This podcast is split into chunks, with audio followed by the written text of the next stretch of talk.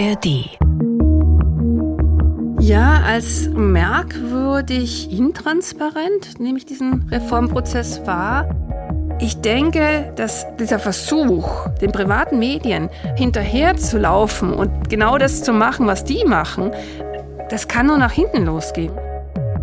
Ich brauche irgendwie die Stimme der Redaktion auch. Also ich muss einfach irgendwie spüren, dass das einfach dahinter auch, dass sich Leute Gedanken gemacht haben und nicht einfach ein, ein Rechner sich aufgrund meiner Interessen was zusammenstellt. Das große Ganze. Der gesellschaftskritische Podcast von MDR aktuell. Die Medienwelt wandelt sich. Social-Media-Schnipsel, Online-Artikel, Audio, Video on Demand lösen Zeitungen und lineares Programm ab. Und mittendrin der öffentlich-rechtliche Rundfunk, der sich im Umbruch befindet, manche sagen sogar in einer Krise steckt.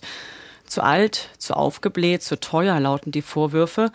Und nach den Skandalen um die Ex-RBB-Intendantin Patricia Schlesinger sind sie nur lauter geworden. Deshalb ist jetzt ein großer Reformprozess im Gange. Es geht um Digitalstrategien, um Zielgruppen und die Frage, ob manche traditionsreiche Sendung noch zeitgemäß ist. Das Ganze im Spannungsfeld von Sparzwängen und politischen Angriffen. Wohin steuert der öffentlich-rechtliche Rundfunk in Deutschland und welche Potenziale hat er in Zeiten von Informationsflut und Nachrichtenüberdruss? Das ist das Thema dieser Ausgabe des MDR Aktuell Podcasts, das große Ganze. Mein Name ist Lydia Jacobi. Ich mache diesen Podcast zusammen mit meinem Kollegen Tobias Barth. Und es gibt ihn ein bis zweimal pro Monat werbefrei in der App der ARD Audiothek und überall, wo es Podcasts gibt. Herzlich willkommen. Und ich freue mich, dass ich über dieses Thema mit Katrin Röckler sprechen kann. Sie ist Schriftstellerin, Vizepräsidentin der Akademie der Künste sitzt im Rundfunkrat des RBB und hat sich in den zurückliegenden Monaten ganz intensiv in die Debatten um die Zukunft von ARD, ZDF und Deutschlandradio eingebracht. Katrin Rögler, hallo. Ja, ich grüße Sie, Lydia Jacobi. Frau Röckler, im zurückliegenden Jahr ist ja, ich hatte es so ein bisschen angedeutet, einiges in Bewegung geraten. Da waren ja die Nachwirkungen des RBB-Skandals. Es gab Debatten um den Rundfunkbeitrag, Reformprozesse angestoßen. Proteste gegen Kürzungen bei der Kultur, offene Briefe. Erleben wir gerade sowas wie ein Schlüsselmoment in der Diskussion über die Zukunft des ähm, öffentlich-rechtlichen Rundfunks? Naja, zumindest einen öffentlichen Schlüsselmoment. Es sieht ja so aus, als ob viele Entscheidungen schon lange getroffen wurden. Und ähm, wir erleben einen drastischen Umbau aus logischen Gründen. Also Digitalisierung ist ein riesiges Thema. Natürlich ist, ist es ja sinnvoll, da in die Digitalisierung auch reinzugehen, das zu nutzen. Das hat natürlich auch einen extremen Strukturwandel zur Folge. Gleichzeitig erleben mhm. wir äh, einen extremen Populismus in Sachen äh, die, der, Gebühr, also dass sagen die Politik äh, dauernd Druck macht, dass der Rundfunk, äh, die Rundfunkgebühr nicht steigen darf, dass es eben, obwohl es überall Inflation gibt, da eben nicht sein darf. Und äh, damit wird Politik gemacht. Es ist eine ähm, starke Kulturferne zu bemerken von den Spitzen, den Intendanzen in Hinblick auf den Rundfunk in dieser ganzen Debatte. Also es sind sehr viele Momente, die da zusammenkommen und die auch etwas ja, Bedrohliches haben, weil der Rundfunk ja wahnsinnig wichtig ist. Sie haben sich ja, weil Sie gerade das Thema Kulturferne ansprachen, in Ihrer Wahrnehmung auch an den Protesten rings um die Kürzungs- oder je nach Lesart Umschichtungspläne beim Bayerischen Rundfunk ähm, beteiligt. Äh, kurz gesagt, die Gelder sollen ins Digitale vermehrt fließen und dafür nach dem letzten Stand manche traditionsreiche Sendungen verschwinden und als Ersatz eine werktägliche Sendestrecke entstehen. Sie hatten sich im Sommer und Herbst an den Protesten dagegen beteiligt. Was befürchten berichten Sie denn vielleicht gar nicht nur in Bezug äh, auf den BR angesichts äh, solcher Pläne? Ja, in Bezug auf den BR ist es natürlich ganz deutlich sichtbar, der Abbau von Kulturstrecken, von Kultursendungen, von Formaten, die äh, ja sehr, sehr äh, gut funktioniert haben, die sehr wichtig waren, die sehr viel Tradition haben äh, sieben Wochenstunden entfallen in der, im Kulturbereich. Es wird die, die Info und die Kultur zusammengelegt in vielerlei äh, Hinsicht und das ist schwierig. Ja? Also es ist schwierig, weil beide Bereiche sich nicht in allem äh, quasi in Dialog treten können. Zum Beispiel Aktualität. Also was für eine Info aktuell ist, ist in der Kultur nicht ganz so aktu aktuell. Ja, das ist ein Buch, das vor drei Wochen erschienen ist, ist einfach noch aktuell. Äh, ja, eine Nachricht des Tages vor drei Wochen ist eben nicht mehr aktuell. Also um das mal so ganz plastisch zu zeichnen. Es ist sehr unterschiedlich, je nach Sender. Also der WDR funktioniert anders, der RBB funktioniert anders, der hat seine eigenen Probleme, äh, der Bayerische Rundfunk ist anders. Da gibt es ja, ähm, ja ein unterschiedliches Agieren. Aber klar ist, dass äh, es auch Zentralisierungsbestrebungen gibt, dass es eben so etwas wie ein Hörspiel, äh, eine Art virtuelle Gemeinschaftsredaktion geben soll. Ich habe das nicht, noch nicht ganz verstanden, wie das dann so aussehen wird, aber es ist klar, dass darunter auch die Vielfalt leiden könnte. Redaktionen erschaffen ja Vielfalt und wenn man sozusagen zusammenlegt und eine fürs ganze Land macht, dann ist es irgendwie äh, zu erwarten, dass da weniger äh, passiert. Es deutet sich auch an, dass es auch überhaupt weniger Hörspiele geben wird. Also das ist eine Situation, die das ganze Land betrifft. Es gibt natürlich auch diese Mantelprogramme, diese Gemeinschaftsprogramme, wo die ARD sich vernetzt. Natürlich alles im Hinblick auf die Frage, na ja, wir sind ja hauptsächlich in der Mediathek und die ist einfach, die funktioniert nicht mehr föderal nach äh, Landbereichen, sondern das ist ja sowieso von allen dann, kann man ja überall hören und sehen. Also deswegen ist es wenig sinnvoll, noch so zu denken, als wäre man in einzelne Bereiche zu unterteilen, in Länderform äh, zu denken. Ja, also das sind alles, es ist alles sehr mhm. vertrackt, ja, schwierig zu lösen. Mhm. Sie sind ja selber seit Ende der 90er Jahre auch als Hörspielautorin ähm, für öffentlich-rechtliche Sender aktiv. Sie hatten es gerade angesprochen. Wenn wir uns das mal kurz als Beispiel rauspicken, wie würden Sie denn die Genese, den Stand des Hörspiels beschreiben? Im Moment haben wir da eine Ausnahmesituation, weil es von der Vergütung her ja eine schwierige Situation ist. Wir hatten früher ja dadurch, dass erfolgreiche Hörspiele äh, wiederholt wurden, hatten wir, äh, ist ein Teil des Honorars durch die Wiederholung gekommen. Jetzt wird eben nicht mehr wiederholt werden, weil sozusagen alles in den Mediatheken liegt. Die sind aber noch nicht richtig honoriert. Deswegen ist so ein Prozess im Gange, wie man eine richtige Honorierung für das Hörspiel hinbekommt. Das sind Verhandlungen der Bühnenverlage und der freien Autoren mit der ARD. Das ist noch nicht abgeschlossen. Das ist allerdings, zeichnet sich ab, das ist eine sehr, sehr schwierige Situation ist, da die richtige Honorierung zu finden oder Honorierungsform zu finden. Deswegen, und das Ganze läuft schon seit längerem, gibt es jetzt so eine Phase, wo die Vergütung nicht so gut aussieht oder es, man muss dann einzeln verhandeln und gucken, dass man zu seinem Geld kommt. Ich selber habe jetzt auch ehrlich gesagt in dieser Situation, wo ich mich damit sehr beschäftige, äh, bin ich ein bisschen zurückgetreten, habe jetzt auch kein Hörspiel mehr gemacht, möchte das aber eigentlich gerne und äh, ich liebe das Hörspiel. Das ist für mich eine ganz wichtige Form. Ob es dann Podcast heißen muss, wobei es 99 Jahre gibt es jetzt das Hörspiel, okay es brechen neue Zeiten an, aber unter Podcast versteht man halt doch etwas anderes als eine künstlerische äh, Form, die ja gestaltet ist. Das Problem ist ja mit dem Hörspiel folgendes. Es gibt für das Hörspiel ja kaum einen anderen Abnehmer als den öffentlich-rechtlichen Rundfunk. Das komplett, die Gattung ist angewiesen auf den öffentlich-rechtlichen Rundfunk. Was bei Audible oder bei anderen privaten Vertriebsmöglichkeiten zu hören ist, ist nicht das künstlerische Hörspiel, ja, sondern ist einfach was ganz anderes. Und wenn diese Gattung noch weiter bestehen soll, muss es da eine Lösung geben. Und das hoffe ich, da hoffe ich sehr drauf, dass wir da noch eine finden. Im Moment zeigt sich an diesem Beispiel Hörspiel die Angst vor allem der Intendanzen, weniger von den Redakteuren, als zu veraltet zu klingen oder ja, ich weiß nicht, dass es zu verstaubt ist. Es muss jetzt alles Podcast heißen. Mhm. Gleichzeitig wird gesagt, dass Podcast etwas ist, was, was eine gewisse Form schon voraussetzt. Also sowas, was wir jetzt hier machen, das Gespräch, das Serielle, ein bisschen näher dran am Ohr der Hörerinnen. Wobei das in der Praxis so mhm. nicht ist. Also da gibt es ja schon auch andere Modelle. Mhm. Nun äh, stecken die Sender in einem umfassenden Reformprozess. Äh, die Hörspiele sind davon nur ein Teil, ein Aspekt. Es geht um die Verteilung von Geldern, Strukturen, Inhalte. Es wurde ein Zukunftsrat einberufen, der wahrscheinlich dann Anfang 24 seine Vorschläge vorlegen wird, in welche Richtung äh, sich die Sender entwickeln sollten. Wie nehmen Sie diesen Reformprozess bislang wahr? Ja, als merkwürdig intransparent nehme ich diesen Reformprozess war. Zum einen fragt man sich, wir haben ja Gremien, wir haben die Rundfunkräte. Warum muss es da einen externen Zukunftsrat geben? Warum werden künstlerische Institutionen nicht beteiligt, überhaupt Institutionen nicht beteiligt, sondern es bleibt bei diesen, ich weiß jetzt sind es fünf oder sechs Leuten, die entweder aus dem Rechtlichen herkommen oder aus den Privatmedien. Äh, warum diese Menschen und zum anderen sehr viel, was beschlossen wird, ist im Grunde schon seit Jahren in Vorbereitung. Und das habe ich mhm. immer wieder gehört aus den Sendern, dass Dinge schon längst beschlossen worden sind, die dann in ihren internen Workshops und Meetings äh, dann nochmal diskutiert wurden, damit sie dann auch beschlossen werden. Und das ist etwas, was mich irritiert. Das hat mich anfangs auch äh, beim RBB irritiert, als Rundfunkrätin, dass dann Sachen schon in die Öffentlichkeit kamen, die wir dann abzunicken hatten. Das war die erste Sitzung, weiß ich noch. Es war noch der alte Rundfunkrat des RWBs.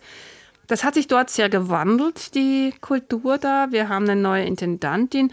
Es ist ein neuer Rundfunkrat. Da ist jetzt viel Bewegung drin reingekommen. Das sehe ich jetzt positiver.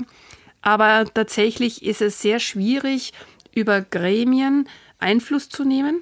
Und ja, ein vorauseilender Gehorsam gegenüber es gibt die Vorstellung, wir müssen Netflix werden. Ja, das ist sozusagen die, die ist sehr stark. Wir müssen die jungen Leute abholen. Wir müssen uns verjüngen. Man kann das verstehen und nachvollziehen, dass man jetzt nicht immer älter, das Durchschnittsalter der Hörerinnen immer älter werden soll.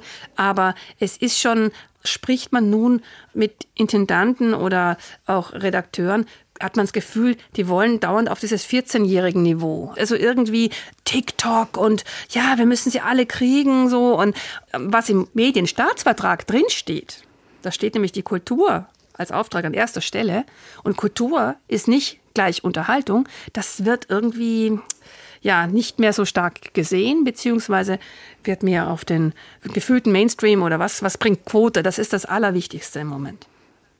Dass sich der ähm, öffentlich-rechtliche Rundfunk verändern muss, das steht ja aber wahrscheinlich für die meisten außer Frage. Also allein deshalb, weil sich die Medienwelt komplett gewandelt hat und an den demokratischen Meinungsbildungsprozessen, den die Alliierten nach dem Zweiten Weltkrieg als Auftrag der Rundfunkanstalten definiert hatten, ja heute unzählige Plattformen beteiligt sind. Private Sender, Zeitungen, Online-Newsportale, Social-Media-Kanäle, YouTube, Special Interest Blogs, was auch immer. Ähm, welche Rolle kommt dem öffentlich-rechtlichen Rundfunk denn in dieser vielfältigen Medienlandschaft zu oder sollte ihm zukommen? Ja, also im Grunde die erste Aufgabe wäre, ein, den Programmauftrag zu überführen in, ins Digitale. Das ist wahnsinnig schwierig, ja. Also wenn ich nur davon ausgehe, mhm. was äh, produziert Klickzahlen, was erreicht irgendwie, also dass man sozusagen nur noch in diesen Blasen denkt, was, was mich so immer im Radio auch begeistert hat, war dieses Zufallsmoment, dass man plötzlich auf etwas stößt. Ja? Wenn man das komplett wegmacht und alles sozusagen berechenbar und meine Interessen von vornherein äh, liegen quasi schon im Rechner. Äh, ich kann gar nichts mehr über die Welt erfahren, was ich nicht eh schon weiß. Dann wird es schwierig. Ich habe die Hoffnung, dass da äh, stark daran gearbeitet wird, möglichst diesen Programmauftrag noch wahrnehmen zu können und da eine Form dafür zu finden. Ja. Meinen Sie, da hat sich was gewandelt? Also die Suche nach Klicks nach Nutzerinteressen, ähm, die Frage, was dem Publikum äh, zusagt, ist ja auch ein wichtiger Auftrag. Man macht ja Programme für das Publikum, dass die im Vergleich zu Selbstverständnis und Auftrag auf der Waage etwas mehr Gewicht bekommt? Ja, auf jeden Fall. Also in jeder Sitzung höre ich das erste ist das Quotenwort. Ja, also wie viel Quote hat man? Was ist äh, die Quote ist absolut wichtig geworden. Und ich verstehe das auch, dass man sagt, man muss irgendwie gucken, dass man die Leute erreicht. Das ist ja vollkommen klar. Aber ich glaube nicht, dass das funktioniert, indem man imaginär vorwegnimmt, was alle hören wollen und ich habe eine Sitzung in Erinnerung, wo dann vorgeschlagen wurde, die erst, man soll doch Features machen zu den ersten, der meisten befragten Google-Anfragen. Ja, also die, das ist das Thema, wozu man Features machen sollte. Das ist ein falsches Denken. Das ist, funktioniert nicht. Ich muss selber auch eine starke Haltung haben, um auch Leute ansprechen zu können. Das ist noch nicht gar nicht so einfach. Ich verstehe auch das Problem, das die haben, aber es irritiert mich doch, dass bei der man muss sich das mal vorstellen, bei der, der großen Potenz der ganzen, wir haben unglaublich kluge Leute da sitzen, dass man denen auch was zutraut, was zu entwickeln. Das wäre mir sehr wichtig.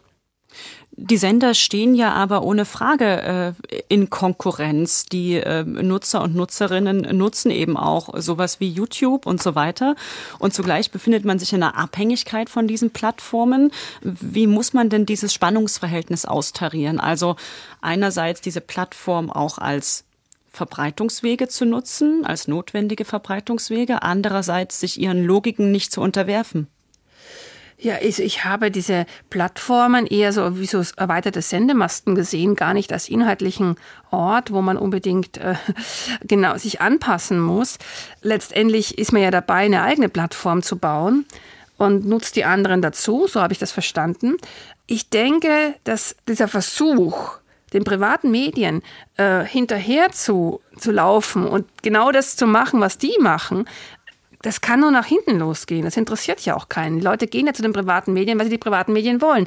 Sie gehen zu den öffentlich-rechtlichen Medien, weil sie öffentlich-rechtliche Medien wollen. Ich glaube nicht, dass man da so pessimistisch sein muss, zu glauben, dass das niemand mehr sich den öffentlich-rechtlichen Medien zuwenden wird, wenn sie nicht genau das liefern, was die Privaten liefern. Das ist eine ganz komische Logik, die ich eh nicht verstehe.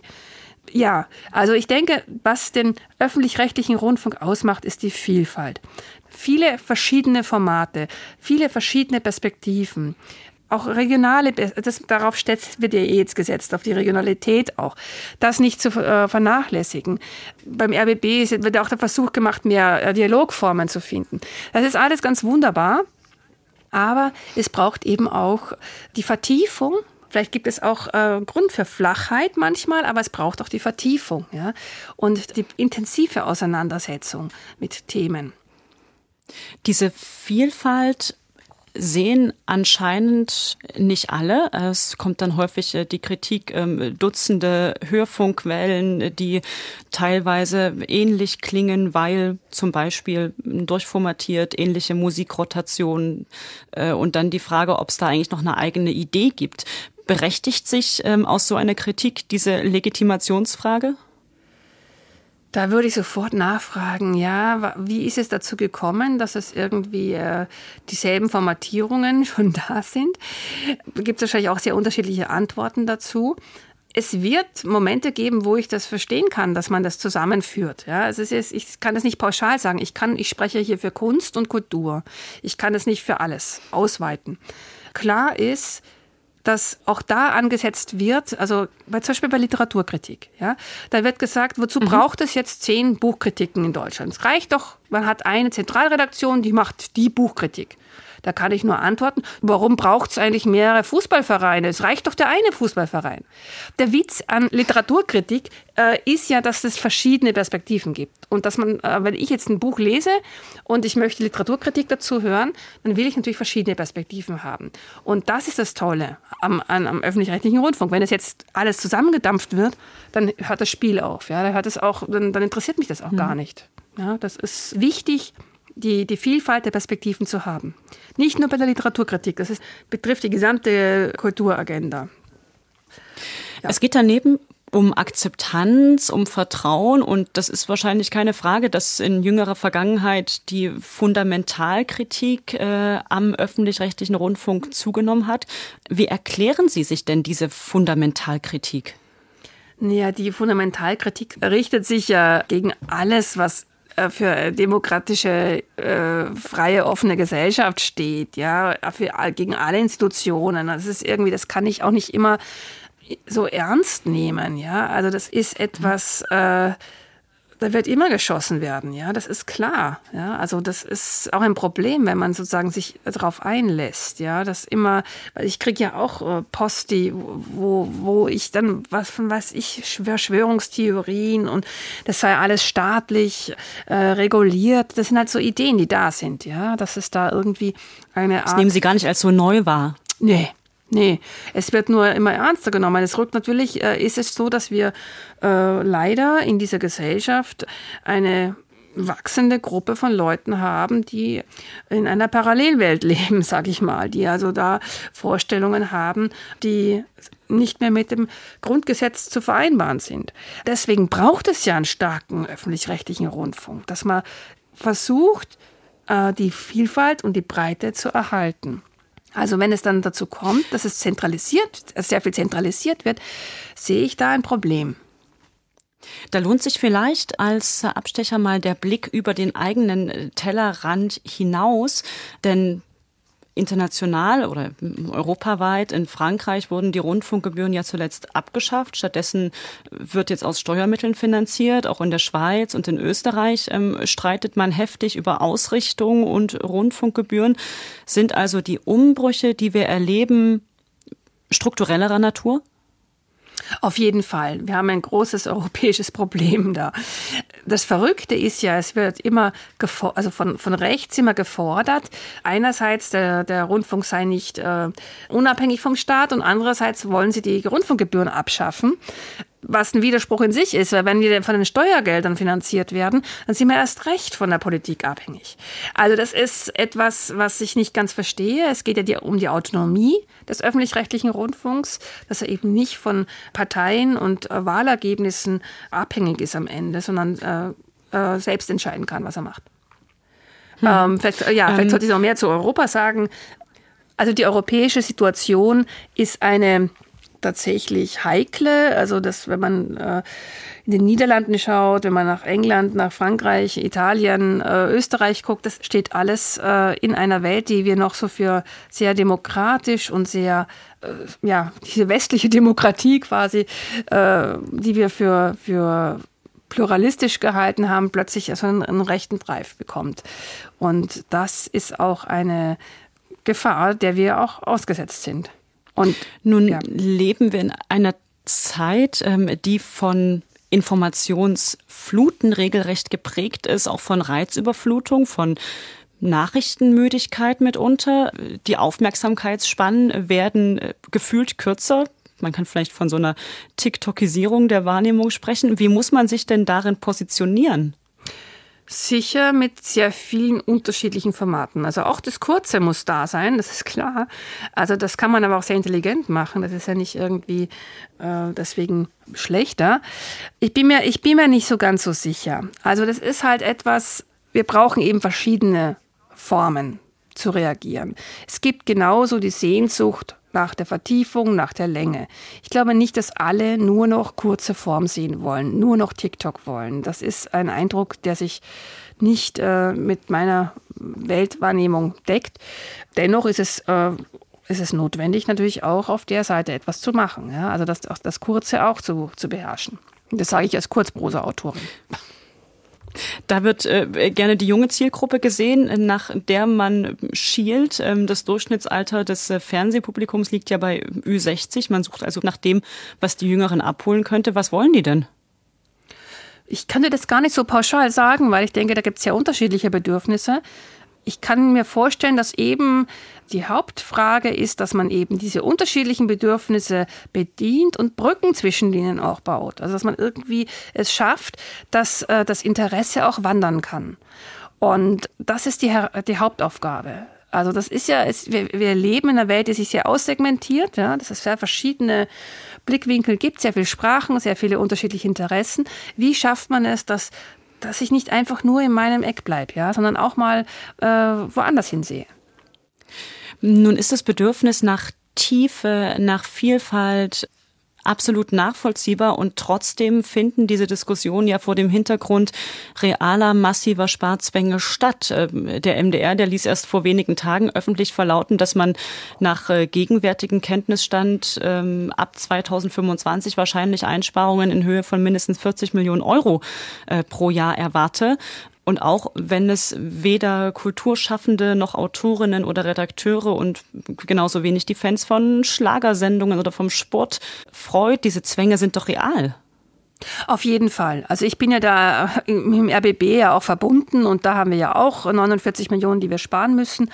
Das ist äh, radikal und heftig und das ist tatsächlich die Bedrohung, um die man nicht erstmal nicht rumkommen, wenn die Politik nicht da einen Schritt in, also sagen wir mal, die KEF ist ja dafür zuständig, aber der, der Populismus sich mhm. da nicht ähm, da verschiebt. Das verstehe ich auch als, als reales Problem. Ist die Frage, wo man an welchen Stellen man eben da sparen kann, auf was man setzt. Ist es immer die Kultur, die man, wie viel spart man daran, wenn eine Buchkritik äh, weniger erscheint?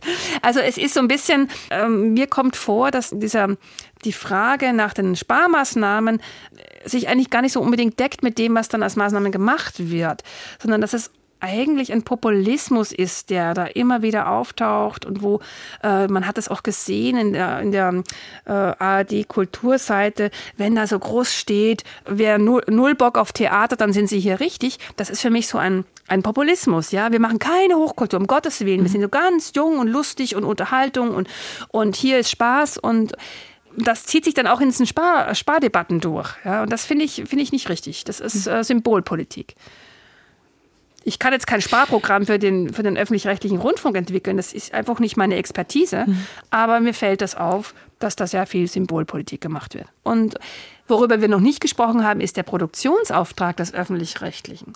Es ist nämlich so, dass ganz viele Kulturinstitutionen auch abhängen davon, dass sie eine Partnerschaft haben. Dass quasi die Stadt verbunden ist oder der, der Ort, die Kulturinstitution, ein Verein oder was auch immer, dass sie auch eine Plattform bekommen, dass sie gehört werden, dass sie eine, eine Kooperation haben, einen Partner haben und gleichzeitig auch natürlich die Produktion von Hörspielen, die Produktion von eigenen die Rundfunkorchester. Also es gibt ja ganz viel, was äh, der öffentlich-rechtliche Rundfunk selbst produziert und dass das gewahrt bleibt, das ist mir doch ein großes Anliegen. Es gab in der Vergangenheit ja immer wieder Reformanläufe äh, für die öffentlich-rechtlichen Sender, sind auch immer wieder gescheitert, auch weil die Bundesländer gemeinsame Position finden müssen, weil es auch um Regionalität, um Standortpolitik geht. Was ist diesmal vielleicht anders?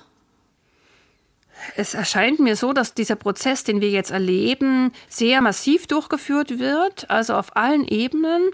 Das, das hat man beim Zukunftsrat gemerkt, das hat man jetzt bei den, den Verlautbarungen gemerkt, dass es jetzt äh, wird, wird ernst gemacht mhm. und schon nächsten April, also es ist sehr, sehr schnell, dass sich äh, alles verändern wird. Tatsächlich ist da ein jahrelanger Prozess dahinter und ich frage mich, ähm, ja, äh, gibt es da überhaupt noch äh, sind wir eigentlich als Rundfunkräte, sind wir als Zivilgesellschaft noch gefragt, da etwas Einfluss zu nehmen? Es schaut nicht so aus. Es wäre aber notwendig. Jetzt haben wir viel über Kritik, über Probleme geredet. Vielleicht mal andersrum gedreht. Was hat Ihnen selbst bei ARD und ZDF und Deutschlandradio zuletzt richtig gut gefallen? Wo hat der öffentlich-rechtliche in Ihren Augen sein Potenzial voll genutzt? Also als Hörspielautorin muss ich zunächst mit einem Hörspiel kommen. Die Konferenz der Flüsse, das war ein Sechsteiler, der auf Deutschland Radio Kultur lief war ein fantastisches, da hat auch die Serialität funktioniert, ein Hörspiel über eine äh, ja, fiktive Konferenz von Flüssen, ein unglaublich musikalisches äh, Hörspiel. Es geht darum, auf dem Hintergrund, dass eben äh, Flüsse auch rechtliche, einen rechtlichen Status bekommen können und sich auch wehren können gegen ihre Verschmutzung und ihre Vernichtung. Also teilweise werden die ja richtig ausgetrocknet und so weiter und verbaut. Und das ist auch Hörspiel des Monats geworden. Äh, das war ganz großartig. Dachte aber auch, das habe ich jetzt im Zuge meiner RBB-Beschäftigung äh, auch, das ist sowas wie Capital B, das ist jetzt ein, ein, ein Film gewesen, wo ich nochmal, man über Berlin, äh, Geschichte von, von Berlin und Immobilien und, und den Umbau der Stadt, äh, das war eine Art RBB, so eine Koproduktion, das fand ich auch sehr, sehr interessant. Beide sind so Beispiele, die eigentlich sehr auseinander liegen, aber beide, bei beiden sieht man, dass da diese Tiefe und also das Intensive, ja, und dieses sich äh, langfädiger mit etwas auseinanderzusetzen, durchsetzen, dass es äh, einen großen Wert hat. Ansonsten, ja, ob es jetzt mal die Wurfsendung ist oder ob es mal ähm, einfach nur Kulturjournalismus ist, ähm, weiß ich, dass ich im, im Radio immer noch einfach sehr viel geboten bekomme. Sie sind äh, eher Typ Hörerin. Ich bin, das stimmt schon. Also ich bin so ein Twitter-Wesen, weil ich selber, weil ich, ich habe sehr wenig Zeit und kann halt nur zu gewissen Zeiten Radio hören und deswegen bin ich sowieso im Netz. Aber ich höre Radio, äh, weil ich das Programmschema kenne und weiß, aha, da war die Sendung, das interessiert mich und höre die halt dann irgendwie, ja, so Kulturzeit dann irgendwann um 21 Uhr oder um mal um 11 oder so, keine Ahnung. Also es ist irgendwie, zum Beispiel im Deutschen Funk jetzt, also der Kulturzeit. Da bin ich nicht mehr in Linie genieße es aber auch sehr, wenn ich, das ist mir sehr oft beim Autofahren passiert, wenn ich überrascht werde von irgendwas. Ich weiß noch so eine Sufi, lange Nacht des Sufi, der, der, der Sufi-Kunst, das war, war großartig, ja. Da bin ich äh, gefahren, nachts gefahren vom Allgäu nach Berlin und das hat mich äh, wachgehalten und begeistert. Das sind schon, schon äh, Sachen, die kann man einfach nur im, im Radio erleben. Eine Frage noch. Ähm, wenn Sie jetzt zum Jahreswechsel 2023-24 äh, den öffentlich-rechtlichen Rundfunk neu erfinden könnten, wie würde er aussehen in Ihren Augen? Puh, das ist aber eine Frage. Also er würde auf jeden Fall, äh, würde er versuchen, das föderale Prinzip irgendwie äh, beizubehalten. Das heißt Vielfalt, äh, sehr, sehr unterschiedlich. Wie gesagt, das Brücken bauen, dass man raus aus der Blase, ja, dass das irgendwie funktioniert, da etwas zu finden, vielleicht eine, eine Art Zufallsgenerator einzubauen, keine Ahnung. Aber es ist eben das Problem, alles, was errechnet ist, ist nicht kuratiert. Also ja, ich brauche irgendwie die Stimme der Redaktion auch. Also ich muss einfach irgendwie spüren, dass das einfach dahinter auch äh, sich Leute Gedanken gemacht haben und nicht einfach ein, ein Rechner sich aufgrund meiner Interessen was zusammenstellt dann, ja. Oder die, die Listen, die jetzt auch, wenn wir bei den jungen Menschen sind, Listen, die man einfach so über Spotify sich erstellt und dann wird es einfach abgespielt, dass, dass da irgendwie noch mhm. eben Überraschungsmomente drin sind und ich äh, mich freuen kann, auch mal auf was anderes zu stoßen. Eben Öffentlichkeit, klassische Öffentlichkeit. Ja. Ohne die kommen wir nicht aus in dieser Demokratie. Die großen Umbruchsprozesse in der Medienwelt und beim öffentlich-rechtlichen Rundfunk, darüber habe ich gesprochen mit der Schriftstellerin Katrin Röggler, Vizepräsidentin der Akademie der Künste und Mitglied des RBB Rundfunkrats. Katrin Röggler, vielen Dank Ihnen. Ja, vielen Dank, Frau Jakobi, für Ihre Fragen. Und weil wir es im Gespräch schon kurz anklingen ließen, das Radio feiert ja 100. Geburtstag und angesichts dieses Jubiläums gibt es jede Menge Geschichten zu erzählen. MDR aktuell stellt in seiner Podcast-Serie die coolsten Radiosender der Welt, zum Beispiel ungewöhnliche prägende, mutige Sender aller Kontinente vor. Und im Podcast Radio macht Geschichte bieten MDR Kultur, SWR Wissen und RBB Kultur einen Streifzug durch 100 Jahre Radiogeschichte. Beides kostenfrei in der ARD Audiothek und überall, wo es sonst noch Podcasts gibt. Das war die 45. Folge des Großen Ganzen. Mein Name ist Lydia Jacobi. Danke fürs Zuhören. Tschüss. Das Große Ganze. Den gesellschaftskritischen Podcast von MDR Aktuell gibt es zweimal im Monat auf mdraktuell.de, in der ARD Audiothek und überall, wo es Podcasts gibt.